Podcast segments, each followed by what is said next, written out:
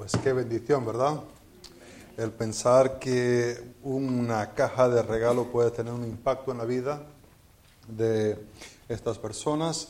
Ah, se le anima a, a, recoger una caja. A lo mejor ya la semana pasada recogiste una caja, pero como que a lo mejor ya esa caja ya la llenaste y, y como que tienes oportunidad para llenar unas dos o tres más. Pues aprovecha, ahí están para llenarlas el 29, que va a ser un día donde tendremos una actividad aquí en la iglesia ah, que será para empacar más cajas, ah, se, traerá cosas acá para poder poner. Se, anima a todos a venir para ese día. Ah, necesitaremos personas, claro, para llenar las cajas, pero también el año pasado hubo eh, el hermano Joe y su mujer que se encargan de este ministerio él tenía sus hijos y sus nietos que estaban involucrados en poner la, goma alrededor de la caja y de poner las cajas allá. E, este año ese hijo que estaba ayudando ah, está bien, bien, bien enfermo con cáncer y no va a poder participar. Y los nietos ah, ya no viven aquí. Entonces necesitamos algunas personas que estarían dispuestos ah, para estar poniendo esa goma alrededor y llevando las cajas para ponerlos contra ese muro, ¿no? Ah, entonces vamos a necesitar, me dijo, por lo menos unos cinco para, para estar recibiendo esas cajas. No sé si se acuerdan, ah, llegaban esas cajas, estaban llenando, llenando, llenando, y ah, hay que organizarlos y ponerlos allá. Estamos en Efesios capítulo 4. Efesios capítulo 4. Estaremos leyendo del versículo 1 hasta el versículo 6. Si podéis poneros de pie para la lectura de la palabra de Dios. Dice Efesios capítulo 4, versículo 1, esta es la palabra del Señor. Yo pues, preso en el Señor, os ruego que andéis como es digno de la vocación con que fuisteis llamado, con toda humildad y mansedumbre, soportándoos con paciencia, los unos a los otros en amor, solícitos en guardar la unidad del Espíritu en el vínculo de la paz, un cuerpo y un espíritu como fuisteis también llamados en una misma esperanza de vuestra vocación. Un Señor, una fe, un bautismo, un Dios y Padre de todos, el cual es sobre todos y por todos y en todos. Ah, oremos. Padre Santo, gracias por tu palabra. Te pido que tú puedas ah, obrar en nuestras vidas, en nuestros corazones, que tu palabra pueda obrar en nuestras mentes y cambiar nuestra actitud y nuestros pensamientos. Padre, que seamos transformados a ser más como Cristo y menos como nosotros mismos. En el nombre de Cristo lo pido. Amén. Puedes sentaros. Ah, estuve, mi familia y yo, como misioneros en Salamanca y habríamos comprado un, coche, ah, como una van en, en Madrid. Y ah, justo se le estropeó algo ahí a, la, van y había que llevarlo hasta la agencia donde lo habíamos comprado para que, porque estaba bajo garantía. Entonces lo, llevamos allá, lo dejamos y ah, me llamaron para decir que ya estaba listo, ya estaba terminado, lo podía ir a recoger. Que involucraba el tomar un tren hasta allá, unas dos horas y media.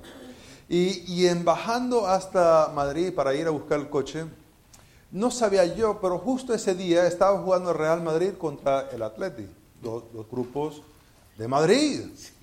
Ahora, el, tren, porque tuve que llegar al tren y después tuve que coger el metro para ir a, donde estaba, y, justo estaba el metro en la vía donde estaban jugando, o sea, la parada estaba ah, ahí al final.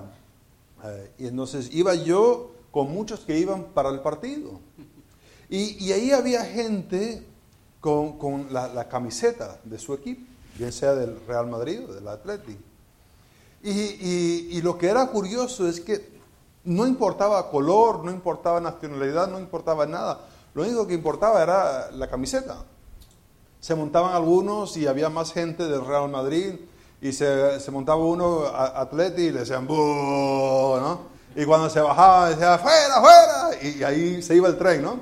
O había más gente en el Atleti y se montaba uno de Real Madrid y, lo mismo, le hacían, oh, oh, bájate, bájate. Y, así iba por todo, todas las paradas. Y, yo, pues, con, una franela común y corriente de todo, toda la vida, ¿no? Y, pues, yo dije, madre mía. Ahora, lo que era curioso de ahí es que la gente no se conocía de nada, pero estaban unidos con su equipo. Eh, eh, aunque venían de diferentes partes, aunque algunos se montaban en esta parada, otros se montaban en aquel otro parada, pero estaban unidos en su equipo. E, esa unión no importaba color de piel, no importaba lenguaje, no importaba nada. Lo que importaba era si tenían la camisa correcta o no. Yo no tenía la camisa correcta para ninguno de los equipos. Ahora, este aspecto de unión es bastante importante en la carta de Efesios. En, verdad hay, hay dos temas principales. Uno es la unión y la otra es el amor.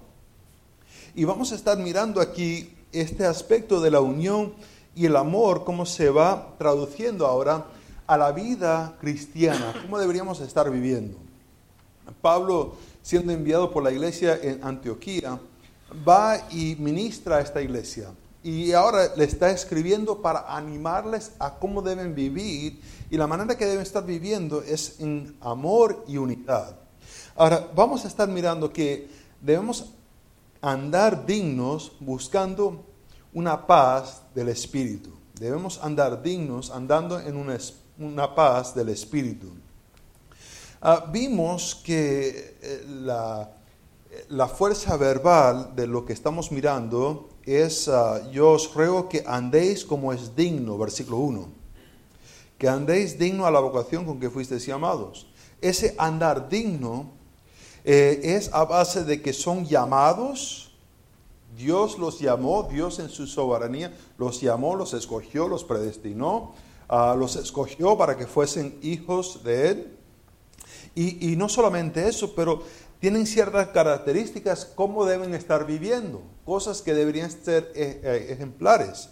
Ah, deben tener humildad y mansedumbre, soportándonos con paciencia los unos a los otros en amor. Entonces la idea de humildad, mansedumbre, paciencia y todo esto en amor, en amor.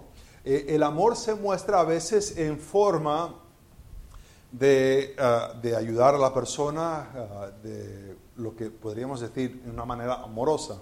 Pero también el amor a veces requiere corrección. Si un padre ama a su hijo, va a corregir, ¿verdad que sí?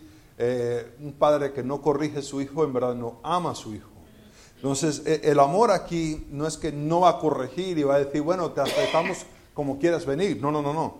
Eh, la idea es que fuimos llamados y por tanto eh, que fuimos, somos llamados, deberíamos vivir diferentes. Pero ve lo que dice en el versículo 3, solícitos en guardar la unidad. Solícitos, eh, el, hacer un esfuerzo, el, obligarse a hacer algo, eh, el, estar animados, el, tomar ah, la decisión, aunque involucra cierto dolor, para alcanzar algo. Solícitos en guardar. Ah, Pablo le está diciendo que deben ser solícitos. Esto es algo que ellos tienen que hacer. Y, en cierta manera te puedes imaginar el lector siendo un poco ah, sorprendido de esto.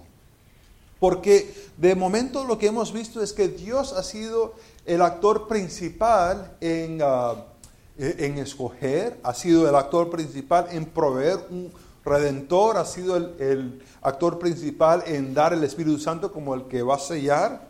Y de repente ahora cambia de Dios estar haciendo algo a la persona a quien se está dirigiendo, a la iglesia, que ellos debían estar viviendo solícitos, dispuestos. Ahora, ¿a hacer qué cosa? Pues de guardar, de guardar. Eso de guardar tiene la idea de persistir en obediencia. A veces pensamos en guardar que como por ejemplo ah, tengo algo y no quiero que más nadie lo, tome, entonces yo lo, lo, guardo aquí secreto y ahí está, nadie sabe que está ahí. lo tengo guardado. Eso no es esta idea de guardar, de, poner en un sitio así para que esté eh, escondido. Esto de guardar es el poner por obra, el practicarlo, el hacerlo, el de poner atención para estar haciendo esta cosa. Por ejemplo, se usa en par de sitios. Ah, voy a usar par de referencias en Juan, el Evangelio de Juan. Y vamos a ir ahí un momentico en Juan capítulo 14. ¿Se acuerdan que en Juan capítulo 14 está Jesús hablando a, sus discípulos y le está dando unas instrucciones porque Él se va a ir? E, él está diciendo que se va a ir. En el versículo 15 dice, ah, si me amáis, guardar mis mandamientos. En ese sentido no tiene que ver que agarran los, los mandamientos y lo ponen ahí bien guardaditos y ahí está. No, la idea es que y si me amas, vas a estar ejerciendo lo que he dicho. Por tanto, que la persona que no ama, no guarda, ¿verdad? Es imposible decir, yo amo a Dios, pero no guardo lo que Él dice, no pongo por obra, no pongo por práctica. Ah, ¿Dónde más? Pues versículo 21. Si vamos a capítulo 14 de, de Juan, en el versículo 21 dice, el que tiene mis mandamientos y los guarda, ese es el que me ama. Y el que me ama será amado por él, por mi Padre. Y yo le amaré y me manifestaré a él. Otra vez, esa idea de guardar es el ejercer, el obedecer, el poner por práctica. Y, el poner por práctica muestra un amor, que significa, cuando hay una falta de guardar, muestra una apetía, un odio, un desprecio. Ahora, eh, regresando a Efesios, dice solícitos, que tiene esta idea de perseverar en algo para guardar. Ahora, ¿qué van a guardar? ¿Qué es lo que tienen que estar guardando? dice el versículo 3, la unidad del Espíritu. Había, habíamos visto la semana pasada de qué se estaba refiriendo esa unidad y déjeme solamente decir que se ha tenido por costumbre interpretar esto en tres diferentes maneras. Ah, uno es el espíritu de la persona, que eh, mi espíritu tiene comunión, tiene unidad con el espíritu de los otros hermanos. Y hay algunos que lo quieren interpretar de esa manera. Hay otros que tienen la idea de interpretarlo no como el espíritu de uno, sino que eh, el sentimiento que se siente en el local. Ah, el canal de Hallmark eh, es, son especiales en hacer esto. Siempre muestran esa escena donde hay la familia y es, es Navidad y afuera hace un frío horroroso, ¿verdad? hay nieve hasta, ¡buf! Y, adentro se siente un calor porque está la familia ahí todos juntos. Tiene un espíritu de unidad. Y todos los que lo ven dicen, ay, yo quisiera que mi familia fuese así, ¿verdad? Y, ahí se están peleando ahí horrorosamente. Ah, eh, quisiera yo que ese espíritu estuviera en mi casa, ¿verdad? Y algunos interpretan que eh, en sí es un sentimiento que se debe tener en la iglesia, un sentimiento. El problema con ambas cosas, el del espíritu humano y el del sentimiento, es que ninguna de esas cosas en la epístola ha traído unidad. Es más bien, el judío y el gentil se están peleando, no hay unidad. Lo que sí ha traído unidad es el Espíritu Santo, y eso lo vimos en capítulo 2, ah, versículo 18. Dice que Ah, porque por medio de Él ah, los unos y los otros tenemos entrada por un mismo Espíritu al Padre. ¿Quién es el que trae unidad? Es el Espíritu Santo. El Espíritu Santo es el que trae esta unidad. No es mi espíritu con el espíritu del hermano o con la hermana. Eh, no es un ambiente de unidad dentro, sino es una comunión de que tenemos el Espíritu, que hemos creído y somos sellados. No puede haber unidad si, por ejemplo, tenemos a, un montón de personas inconversas siendo parte de la iglesia. Se le invita a, las personas inconversas a venir y a escuchar el Evangelio, pero la unidad existe por medio del Espíritu. Ahora, esto de, de tener esta unidad, dice, una unidad, el vínculo de la paz, de la paz.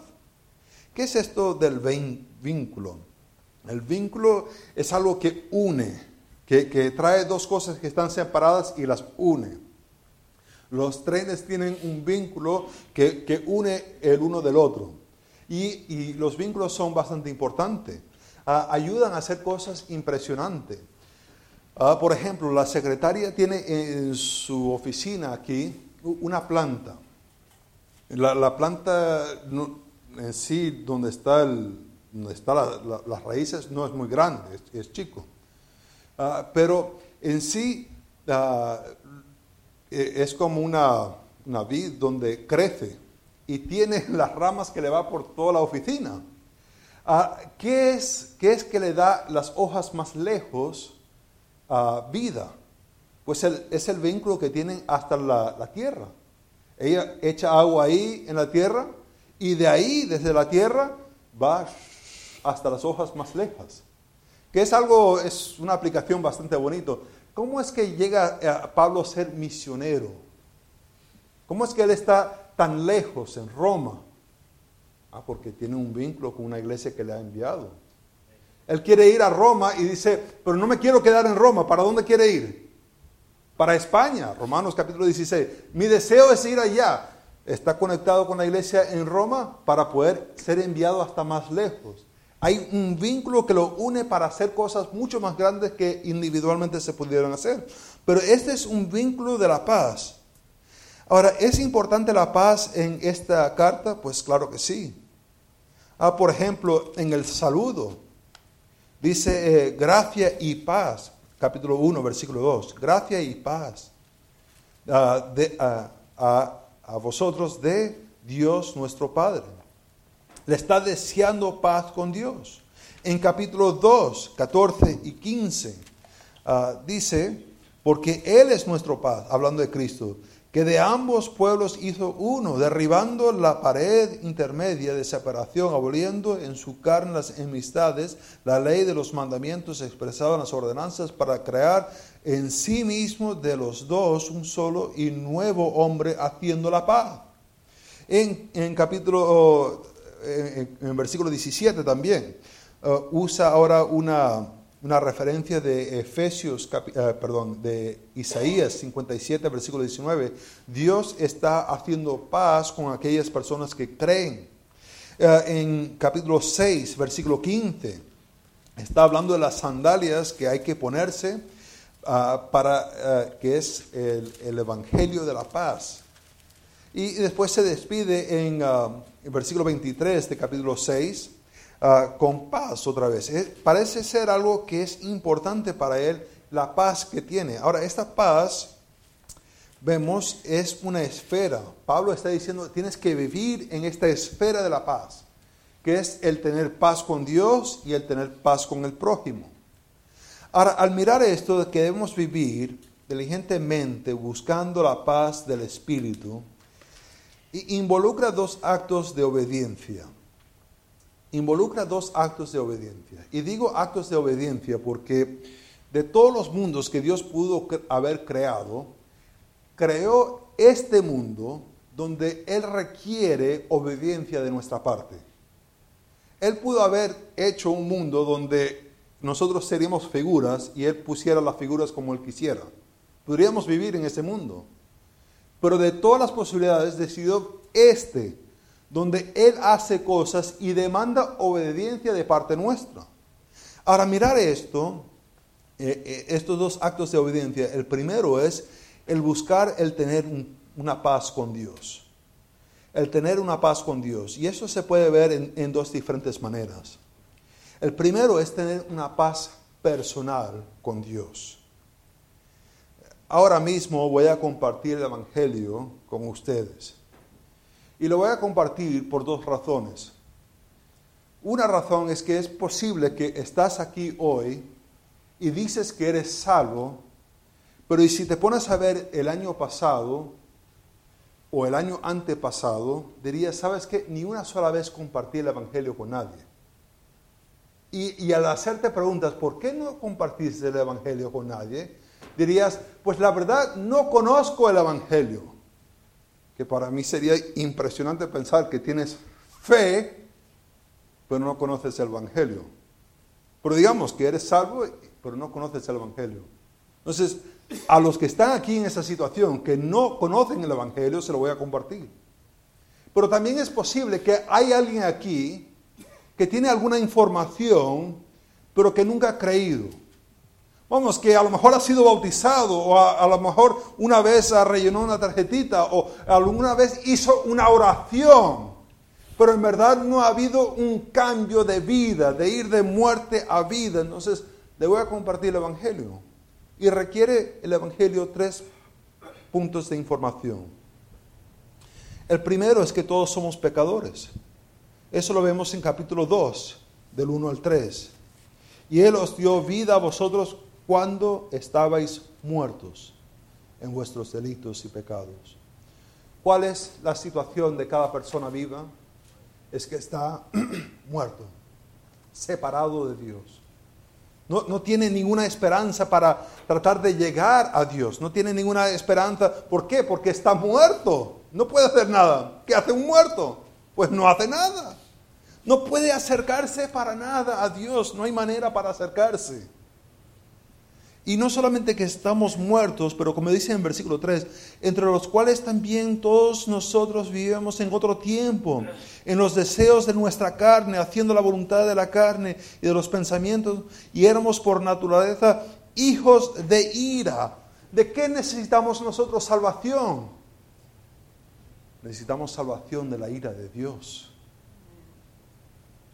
Necesitamos salvación de recibir la ira de Dios. ¿Te imaginas cayendo en las manos de un Dios que odia el pecado? ¿De qué necesitamos ser salvados? De la ira de Dios que viene sobre aquella persona que se presenta delante de Dios con su propia justicia. Esto nos separa de Dios. No solamente que tenemos que saber que somos pecadores, pero tenemos que saber que Dios en su misericordia envió su Hijo para redimirte. Esa palabra redimir significa el comprarte. Y eso lo vemos en versículo 4 de capítulo 2. Pero Dios, que es rico en misericordia, por su gran amor con que nos amó, aun estando nosotros muertos en nuestros pecados, nos dio vida juntamente con Cristo ¿En qué momento nos dio vida juntamente con Cristo? ¿Qué es lo que Cristo hizo para darnos vida? Pues Efesios capítulo 1, versículo 17 dice, ah, para que el Dios de nuestro Señor Jesucristo, el, el Padre de Gloria, os dé espíritu de sabiduría y revelación, el conocimiento de Él, alumbrando vuestros ojos de entendimiento para que seas cuál es la esperanza ah, que Él os ha llamado. De, ¿Cómo lo hizo? Pues en el versículo 7, en quien tenemos redención, el ser redimido. ¿Cómo nos redimió? Por su pecado, su muerte en nuestro lugar. Nos compró, nos rescató. La situación es que todos somos pecadores y no hay nada que podemos hacer para acercarnos a Dios. Pero Dios, que es rico en misericordia, envió su Hijo para morir en tu lugar como un sustituto. Entonces, la primera cosa que tienes que saber es que todos somos pecadores. La segunda cosa es que Dios envió su Hijo para redimirte. Ahora, ¿qué se hace con esa información? ¿Ya quedas automáticamente redimido? No. Efesios capítulo 2, versículo 8. Dice la palabra de Dios, porque por gracia sois salvos por medio de la fe. ¿Cómo llega una persona a ser salvo? Por fe. ¿Fe en qué? En que hay un Dios. Los demonios saben que hay un Dios y tiemblan. No es suficiente el tener una información de un Dios que existe. Es el poner fe en esta obra que hizo Jesús para redimirte. Es el aceptar. Él murió por mí y yo acepto en fe que Él me salva. Dice y esto no de vosotros, pues es don de Dios. No por obras, para que nadie se gloríe, porque somos hechura suya, creados en Cristo Jesús para buenas obras, las cuales Dios ha preparado de antemano para que anduviésemos en ella. Podríamos ir a otros versículos, por ejemplo, en Juan capítulo 3, versículo 16 al 18. ¿Cómo llega una persona a ser salvo? Yo siempre les invito a las personas a leer ese versículo. Ah, porque de tal manera amó Dios al mundo que ha dado su Hijo unigénito para que todo aquel que en Él trabaje esfuerzamente y se salve a sí mismo. No dice el versículo. Dice el que cree. ¿En quién va a creer? En Jesucristo y lo que Él hizo en la cruz. Es la única cosa que te puede salvar. ¿Tienes una, una paz personal con Dios? No estoy hablando de tu hermano, no estoy hablando de tu hermana, no estoy hablando de tu suegro o tus padres, estoy hablando personalmente. ¿Tienes tú una paz personal con Dios? Ahora, y si tienes una paz personal con Dios, deberías animar a otros a tener una paz con Dios también ese evangelio, esas tres cosas, el reconocer que eres pecador, el reconocer que Dios envió a su Hijo para morir por ti y el poner fe en la obra de Cristo, son las tres cosas para el evangelio. Eso se debería compartir con otras personas. No, no deberíamos hacer que pase este año y otra vez no hemos compartido con nadie. Sería una cosa horrorosa que eso fuese tu testimonio. Ahora, ¿cómo se debe hacer? Pues ah, este lunes estuve en Champion Force escuchando una conferencia, un predicador, se llamaba Kevin. Kevin hablaba de que su suegro siempre le gusta compartir el Evangelio. Estaban en un restaurante que se llama Smoky Bones y ah, estaban comiendo ahí. Llega la, la mesonera y ella se llama T, así la letra T solamente. Y le dice, T, ¿tú sabes la, la manera más fácil, ¿sabes las direcciones de cómo llegar de Smoky Bones al cielo? Y Kevin dice, oye, pero qué, qué ridículo es este. ¿Cómo le va a compartir el Evangelio diciéndole una pregunta así?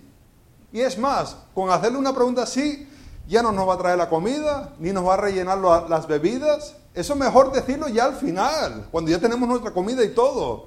Pero le dice ahora que no hemos recibido nada. dice, no, esto va a ser fatal. Mesonera dice, ya, un momento, tengo que atender otras mesas, ya, ya vengo. Dios, no, ya sabía yo. Ya ni, ni agua vamos a recibir aquí. A ratico llega ella y dice, cuéntame, ¿cómo se llega de Smoky Bones al cielo?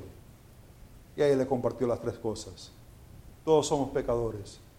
Dios envió a su Hijo para morir por ti. Y si pones fe en Jesucristo, Él te salvará. Ahí, en ese instante, ella oró y agradeció a Dios por salvarla. Ahí, con una pregunta tan tonta como, ¿sabes cómo llegar de Smoky Bones al cielo? ¿Qué hay que hacer para evangelizar? Hay que estar dispuesto a preguntarle a las personas. Eso, es solamente eso. Eh, involucra estar involucrados en ayudando a otras personas a estar en paz con Dios. ¿Ves? No solamente es que hay que evangelizar, pero el pecado separa las personas en su relación familiar con Dios. Y, el ayudar como cristiano a otras personas a estar caminando con Dios.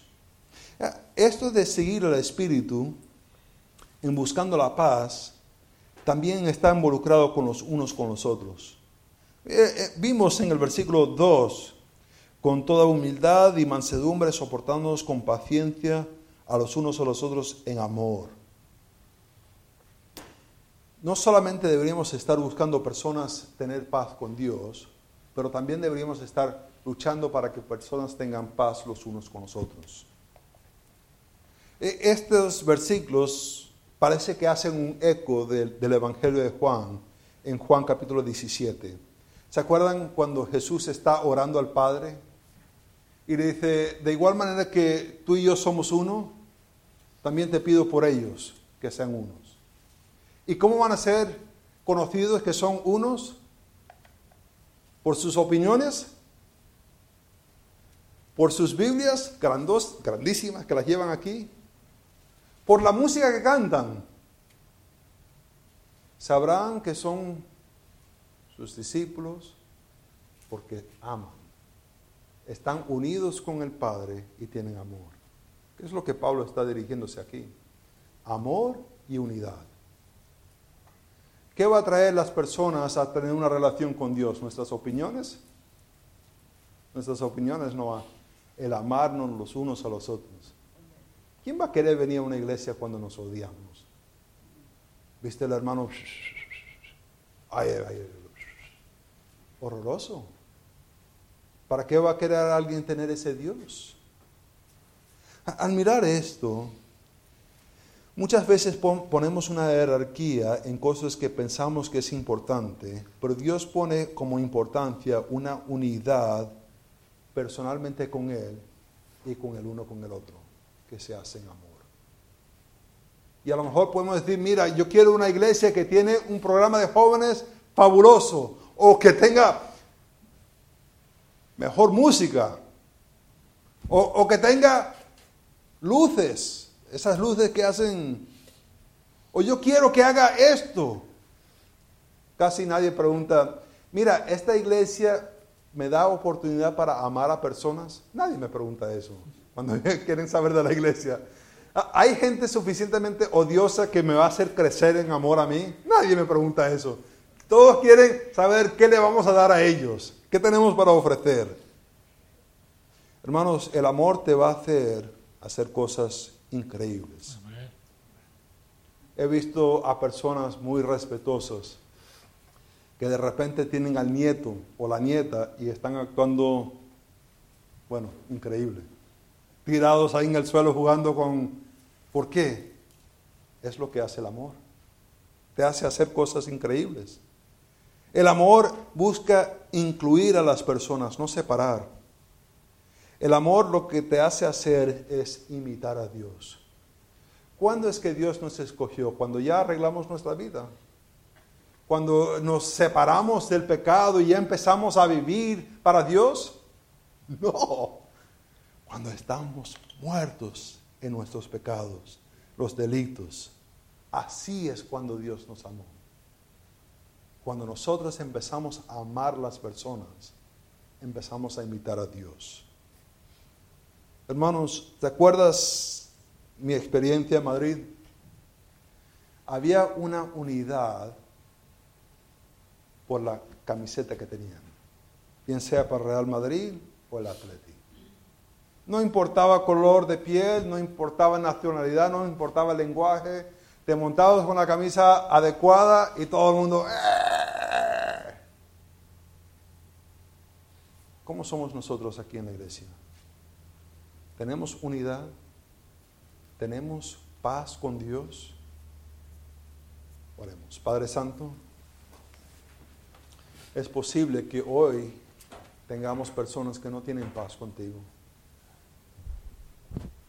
nunca han reconocido que son pecadores y que su pecado te separa, les separa de ti, Padre Santo. Padre, no, saben que has enviado tu Hijo para salvarles y nunca han puesto su fe en Jesucristo. Y te pido que el Espíritu Santo pueda abrir los ojos, que pueda mostrar para que hoy pueda ser el día de salvación. Padre, que si hay una persona aquí así que puede buscar a una persona aquí en la iglesia y decirle, por favor, háblame de cómo puedo tener una relación con Dios. Padre, te pido que como iglesia también nosotros podemos buscar ese vínculo de la paz. Que en amor podemos estar interactuando los unos con los otros, siendo imitadores de ti. En el nombre de Cristo lo pido. Amén.